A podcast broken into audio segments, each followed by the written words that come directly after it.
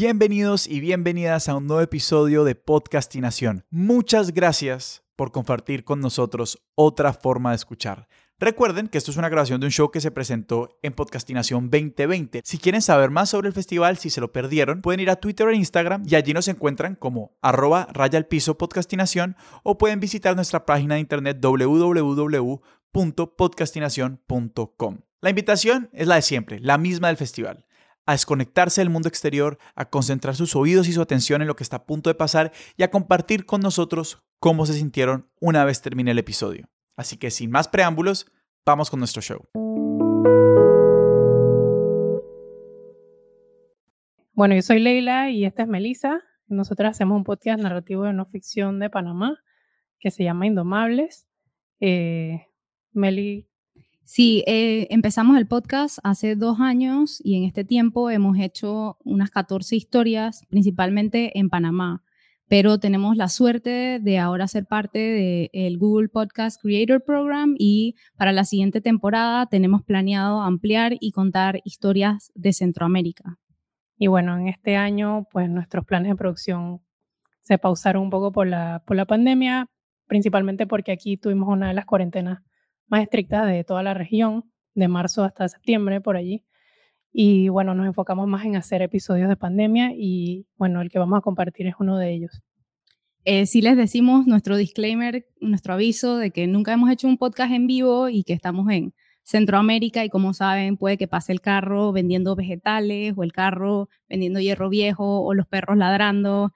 O una eh, tormenta tropical. O una tormenta tropical. Pero bueno, muchísimas gracias a Podcastinación para por invitarnos a este encuentro y a ustedes eh, por escuchar este episodio. Esperamos que les guste. Sí. Vamos. Bueno familia, les cuento el update de Debra del día de hoy. Acabo, hace por ahí media hora, me, me llamó una de las intensivistas. Sí me dijo que sí está muy grave, todos los virus, todas las bacterias, todo lo que buscaron salió negativo.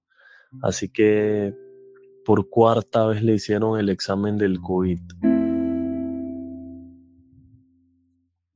Ella obviamente me dice que realmente no saben qué le causa esta neumonía y que ellos siguen con un tratamiento de amplia cobertura. Eh, eso me desilusionó un poco porque ¿sabes? Casi que seguimos en las mismas. Así que, bueno, la situación no es buena, familia.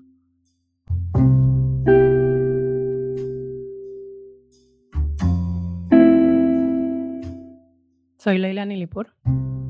Y yo, Melissa Pinel. Y esto es Indomables. Mi nombre es Debra Rodríguez y tengo 35 años. Mi nombre es Clifford Lee y tengo 34 años.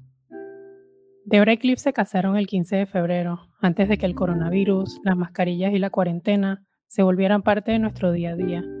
Y aunque al inicio una luna de miel no, no estaba entre sus planes, cuando se dieron cuenta de que Debra estaba embarazada, decidieron tomarse sus últimas vacaciones antes de la llegada de su bebé. Así que el 8 de marzo, un día antes de que se confirmara el primer caso de coronavirus en Panamá, abordaron un crucero en Miami. Para ese entonces, el virus ya había salido de Asia, pero aún se sentía distante. Había restricciones en los vuelos y el uso de mascarillas no era obligatorio, solo el lavado de manos constante y el utensilio, uso de utensilios desechables. Ya al quinto o sexto día del crucero, eh, mi esposo sí me dijo un día que se sentía mal y quería ir a recostarse. Sentía como si tuviera fiebre, pero al tocarse no se sentía caliente. Por un momento pensó que podía ser el virus, pero también sentía que las medidas del crucero eran muchas, que posiblemente era solo un resfriado. Y no fue como hasta el tercer día por ahí que me pude tomar la temperatura y sí me di cuenta que en verdad sí había tenido fiebre todos los días anteriores. El crucero acababa el 15 de marzo. Al día siguiente regresaron a Panamá. En el vuelo se aseguraron de ponerse sus mascarillas y de utilizar constantemente gel alcoholado. El 16 ya yo sí estaba tosiendo bastante. Y en el avión, de hecho, me daba pena porque la gente, obviamente el, señor que estaba sentado en nuestra hilera así nos miraba como que, ay caramba. Al llegar a Panamá y reportar el viaje y los síntomas, los recibió el personal del Ministerio de Salud, el MINSA. Después de una pequeña entrevista, les dieron una tarjeta y los mandaron para la casa a hacer una cuarentena. Esa madrugada Debra no podía dormir. Cliff seguía mal y ella solo podía pensar en que no le habían dicho al personal de salud sobre su embarazo. Llamaron de una vez al 169, la línea que había habilitado el MINSA, para que las personas que venían de un viaje y presentaban síntomas lo reportaran. Explicaron la situación y los síntomas que tenía Cliff y les dijeron que se quedaran tranquilos, que los contactarían. En la mañana, como Débora todavía estaba un poco nerviosa por lo que estaba pasando, claro, ya al llegar aquí a Panamá y hablar con, nuestro, con nuestra familia y ver cómo estaba toda la situación, eh, bueno, ella estaba un poquito nerviosa y escribió al WhatsApp. Se refiere al WhatsApp de la doctora Rosa, un bot del Ministerio de Salud diseñado para conversar por WhatsApp e identificar aquellos casos que debían realizarse una prueba de coronavirus. La recomendación que recibieron fue que Cliff se aislara en otra habitación del apartamento.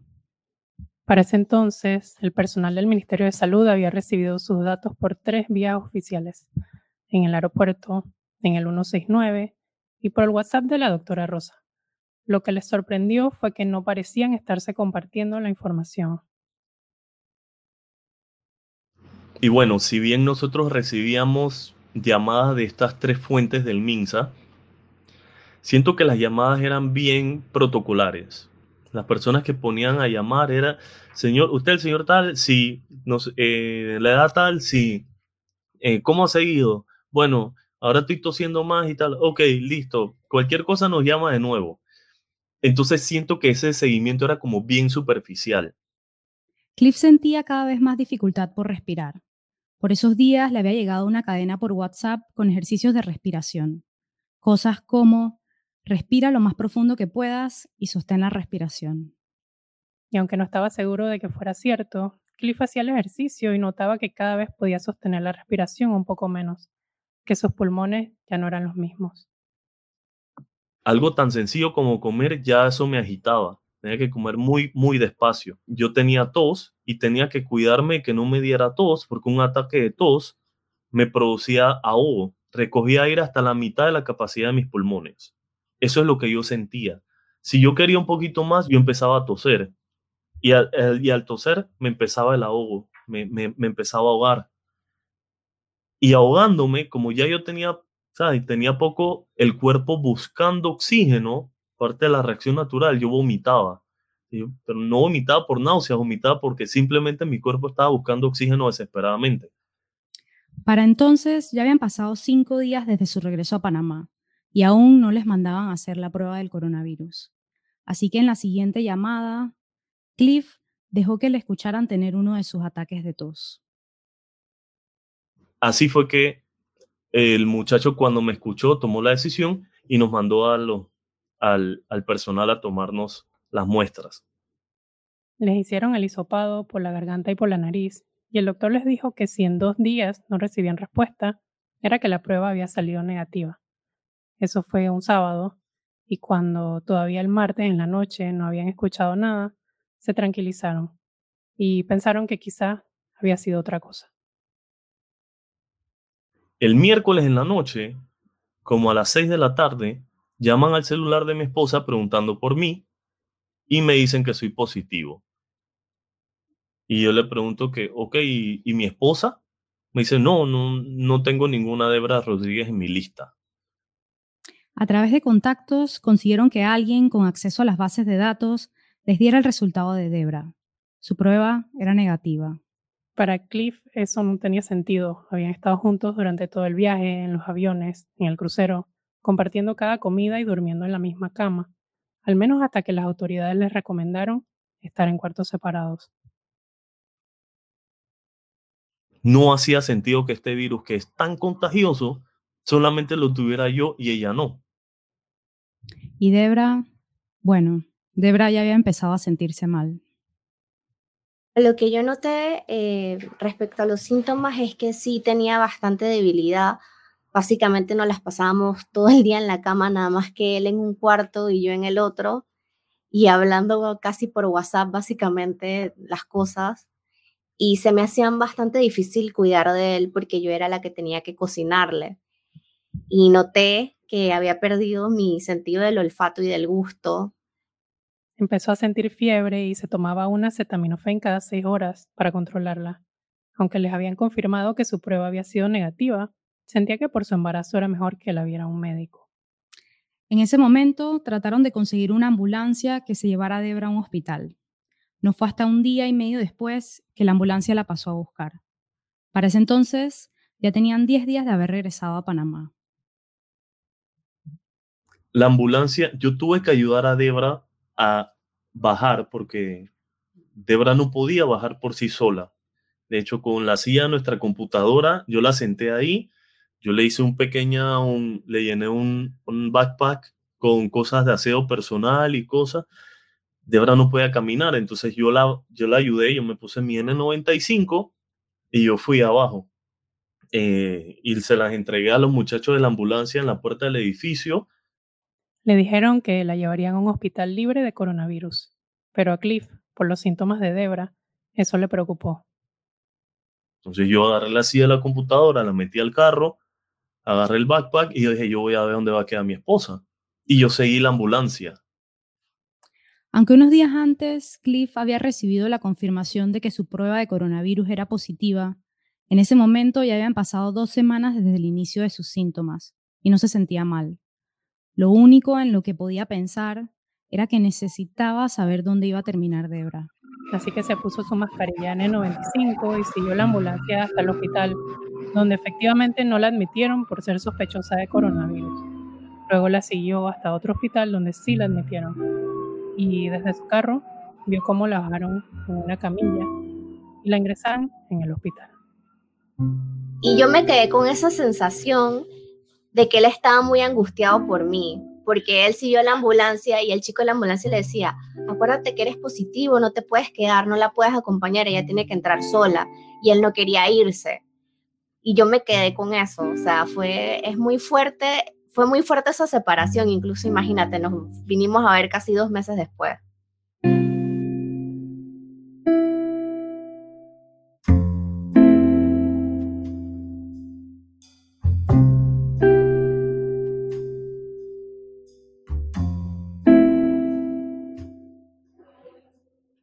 Debra nunca había estado hospitalizada y de repente había quedado sola en una sala de sospechosos de coronavirus, rodeada de pacientes que le doblaban la edad.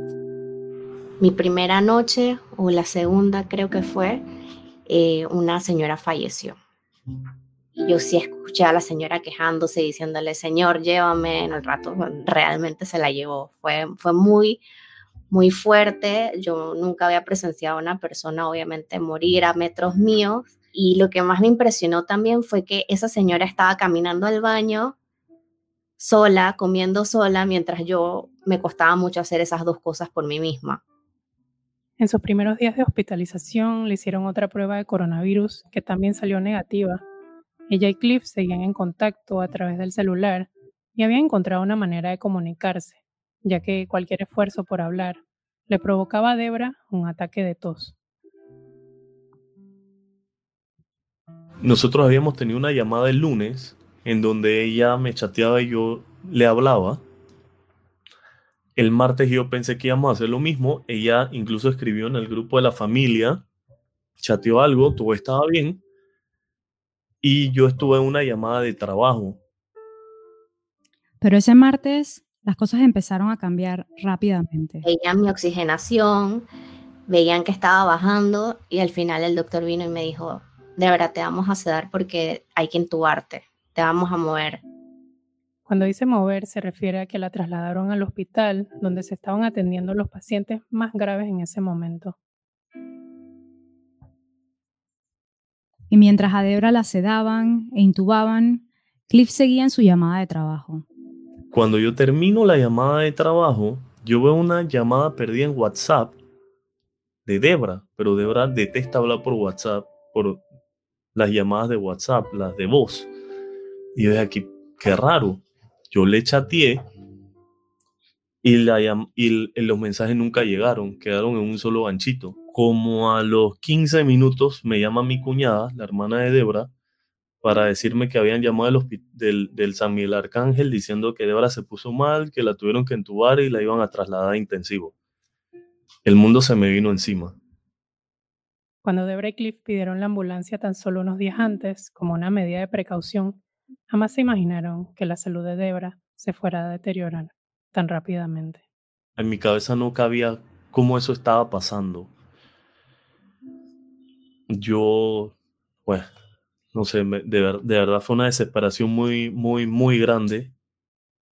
Los primeros días fueron difíciles, no solo porque Debra estaba intubada, sino porque Cliff sentía un vacío de información.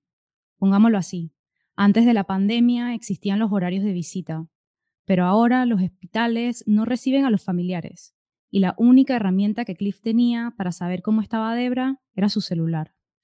Y tampoco es como si pudiese llamar cada vez que necesitara saber de ella. Al principio había días en que lo llamaban para darle una actualización y días en que la llamada nunca llegaba. Y la mayoría de las veces la llamada era breve. Si tú eres un intensivista que tienes a cargo, a, no sé, en esa sala tal vez habían 20 pacientes, 30 pacientes, no sé, y después de estar batallando con todo eso, tú tienes que salir a hacer llamadas, realmente no te da chance de dar tantos detalles.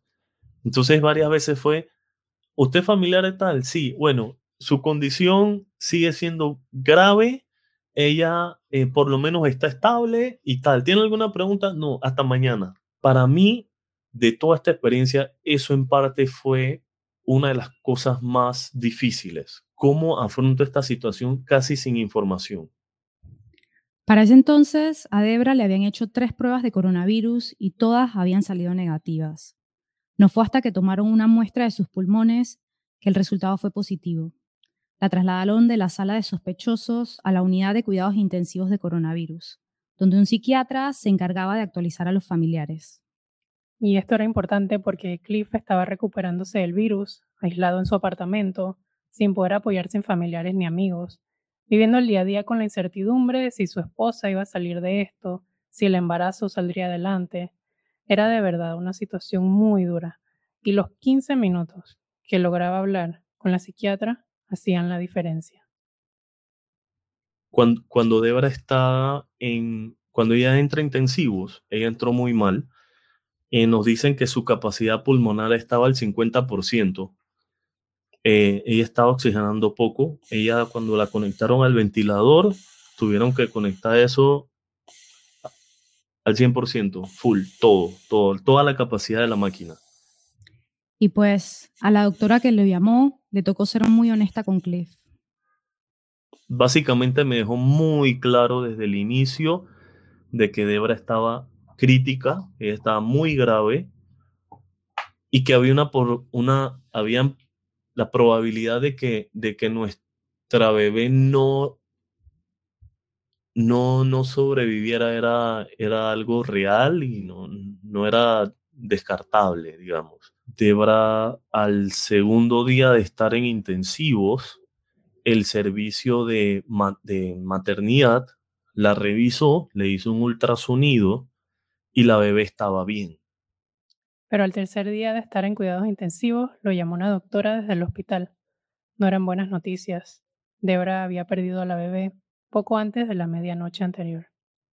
Fue una montaña rusa esta parte porque un día me dicen, señor Clifford, su bebé está perfectamente. Y el día siguiente me llaman para decirme que, que la bebé ya no está.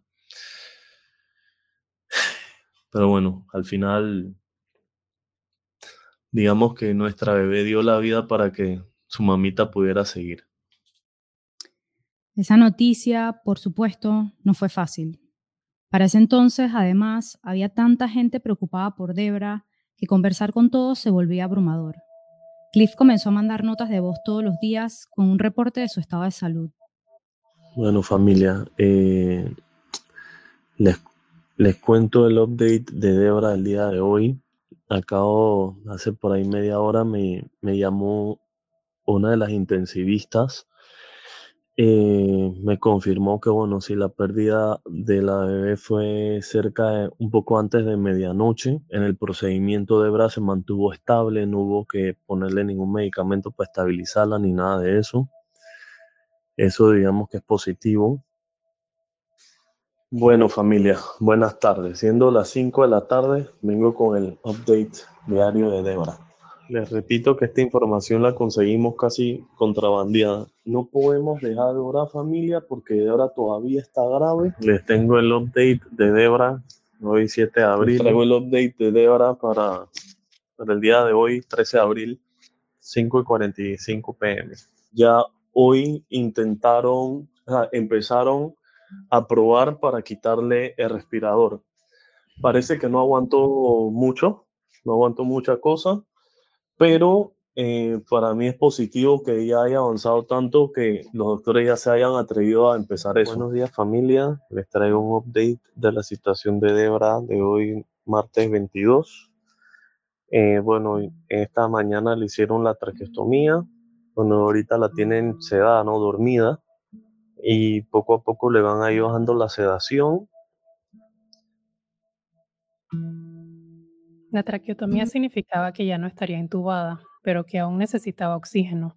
Le sacarían el tubo plástico que le bajaba por la boca hacia la tráquea y los pulmones, y en su lugar harían una abertura directa en la tráquea, para insertar otro tubito que le llevaría el oxígeno. Según nos explicó una doctora, la intubación a largo plazo puede causar deformaciones en la tráquea. Por eso, después de un tiempo, si el paciente aún necesita oxígeno, lo recomendable es hacer la traqueotomía. Ya con la traqueotomía, Debra no necesitaba estar sedada y poco a poco se fue despertando.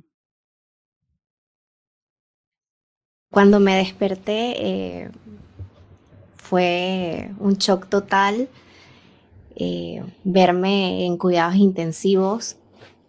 Además que tenía la traqueotomía, que quiere decir que no puedes hablar, así que no, no podía comunicarme con nadie. Eh, las mises fueron eh, pues bien amables conmigo, me fueron explicando que estaba en el Santo Tomás, que estaban intensivos, que tenía COVID.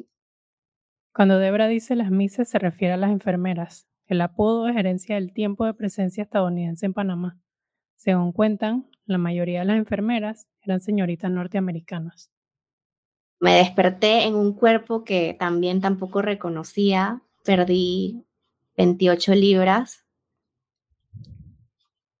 Eh, estaba bien flaquita. Estaba, pues, imagínate, no, ni siquiera me había peinado casi en dos meses. Tenía un nudo enorme acá, con las uñas largas, sin afeitarte, nada. O sea, fue muy fuerte también verte como que si fueras un animalito, básicamente. Fue bastante difícil, creo que me tomó uno o dos días poder pedir eh, una pluma y un papel para poder escribir y preguntar por mi familia, preguntar eh, por, por mi bebé también. Esos días fueron desesperantes. Debra presentía lo que había pasado, lo veía reflejado en el rostro de las enfermeras que la cuidaban. Un día después, entonces llega la, doctora, también va varias gente del equipo, de los internos que, me estuvieron atendiendo y me explicaron que, que había tenido un aborto espontáneo. Me dijeron que, que mi bebé ya no estaba conmigo, y lo único que quería era poder llorar con mi esposo y ni siquiera podía hablar con él. Ese fue el segundo shock para Debra no solo que había estado dormida la mayor parte de abril, sino que ya no tenía su bebé. Y lo más difícil de todo era no poder comunicarse verbalmente ni tener contacto con su familia. Es una situación muy dura para el paciente también, no poder comunicarse, no ver a su familia, volver a ser un bebé porque usas pañales y no te van a cambiar el pañal cuando tú quieres, sino cuando te toca el turno todo eso, eh, la verdad es bastante deshumanizante. Es una situación bien, bien difícil. Igual si necesitabas una atención, digamos, rápida, tenía que venir una persona completamente vestida eh, con toda esta indumentaria de protección para poder verte. Y los mismos enfermeros, técnicos respiratorios, etcétera, ellos eh, estaban cansados y hastiados de tener que ponerse todo eso para después bañarse, para después ir a atender a otro paciente. O sea, entonces eso también hace que la, que la atención sea más dilatada, digamos. En el traslado de hospitales, la maleta de Debra se había extraviado, incluyendo su celular. Y en esos días en los que regresaba a sí misma, no tenía manera de comunicarse con Cliff, ni siquiera saber, de saber qué hora era. El sentimiento también de, de estar como perdida en el tiempo, yo no sabía si pasaba un día o si pasaban horas, o sea, me dormía un rato, me despertaba, estaba en un lugar donde no había luz del sol, donde no podía ver un reloj para ver si había pasado un día o cinco horas y no tenía comunicación con la gente. Con lo único que me podía guiar era si cambiaban las enfermeras.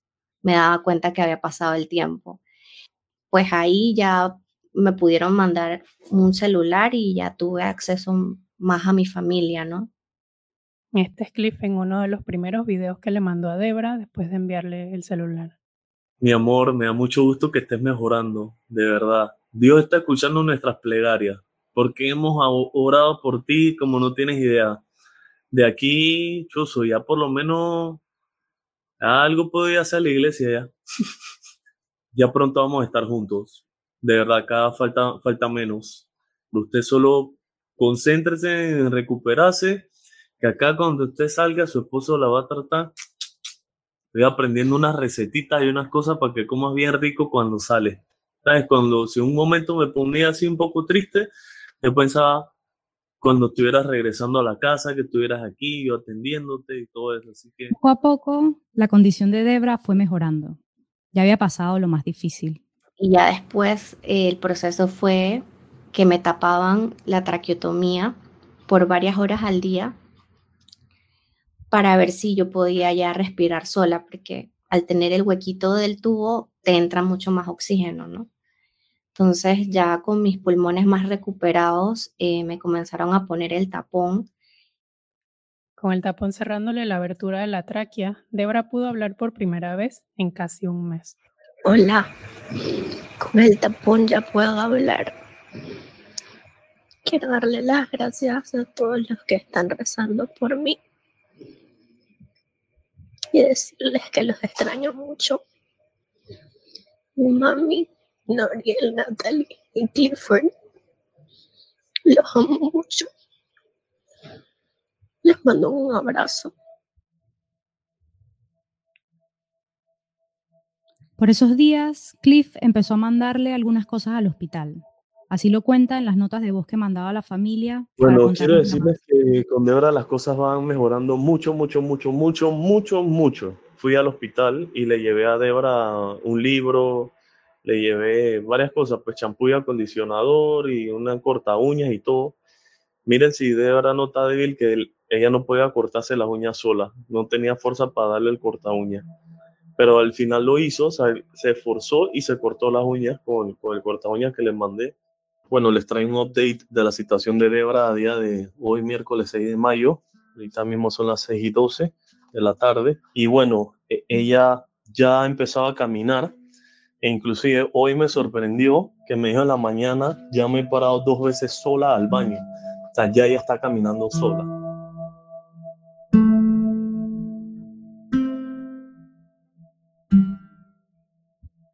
Yo los últimos días que estuve en el hospital, yo le rogaba al doctor que me diera salida, a pesar de que fuera con el tubo, pero yo necesitaba ver a mi familia.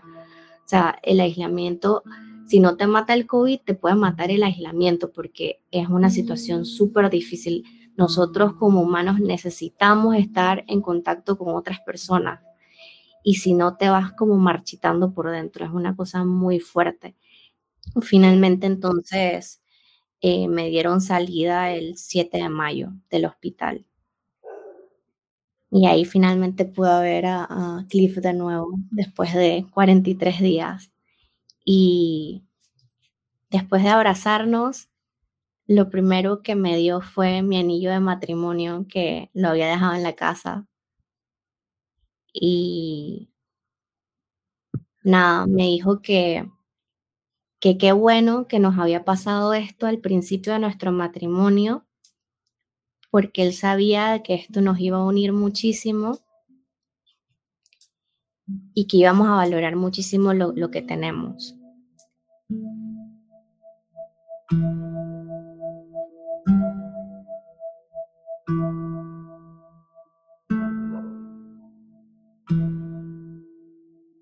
Meses después de salir del hospital, Debra aún no se sentía al 100% físicamente. Además de las 28 libras que perdió, había perdido muchísima masa muscular. Caminar se le hacía muy difícil. Con el apoyo de una amiga fisioterapeuta, empezó a ejercitarse diariamente por Zoom y fue recuperando poco a poco su masa muscular. Para mí de toda esta experiencia, definitivamente ha sido bastante difícil, pero aleccionadora.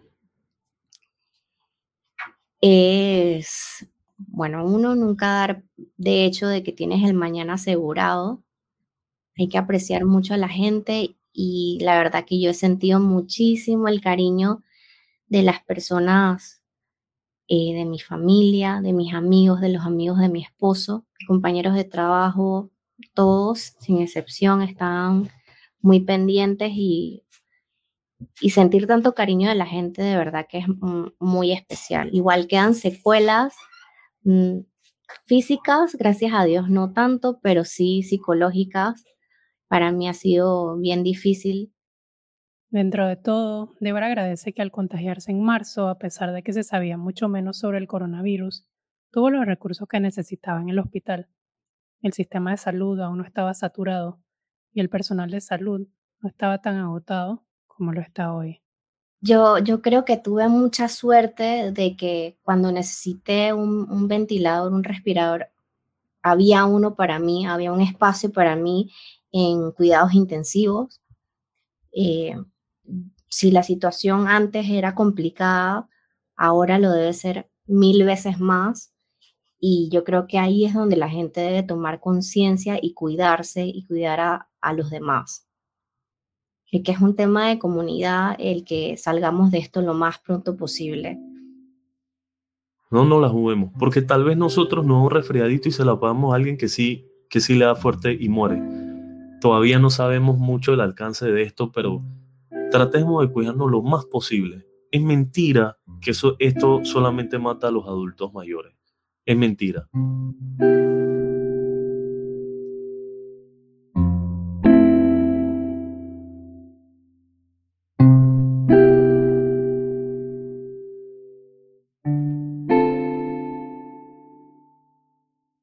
ocho meses del primer caso en Panamá, este virus está carcomiendo los sectores más vulnerables de la sociedad. El personal de salud lleva arrastrando meses de agotamiento y trabajando sin insumos básicos, muchos incluso sin recibir sus salarios. Y a pesar de la emergencia de salud pública, algunas de nuestras autoridades continúan protagonizando escándalos de corrupción mientras responsabilizan a la ciudadanía por el desbordamiento de casos. La historia de Cliff y Debra es solo una de las tantas experiencias con este virus. Una muestra de que el virus ataca cada cuerpo de una manera distinta. El camino que nos queda por delante es largo, así que solo nos queda armarnos de paciencia y cuidarnos mucho, por nosotros y por nuestros seres queridos. Gracias a Cliff y a Debra por compartir con nosotros su historia y a Miriam Espinosa por las ilustraciones que vieron hoy. Como siempre, gracias por escuchar.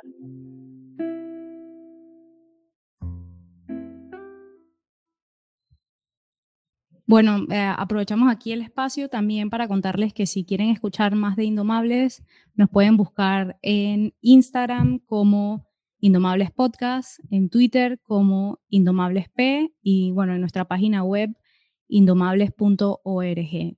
Ahorita mismo estamos en una búsqueda de historias eh, para, ojalá, historias de Centroamérica, porque nos gustaría contar un poquito más esta región. Sentimos que es una región que no está representada eh, en los podcasts y que tiene muchas historias interesantes por contar. Y hasta ahí el episodio de hoy.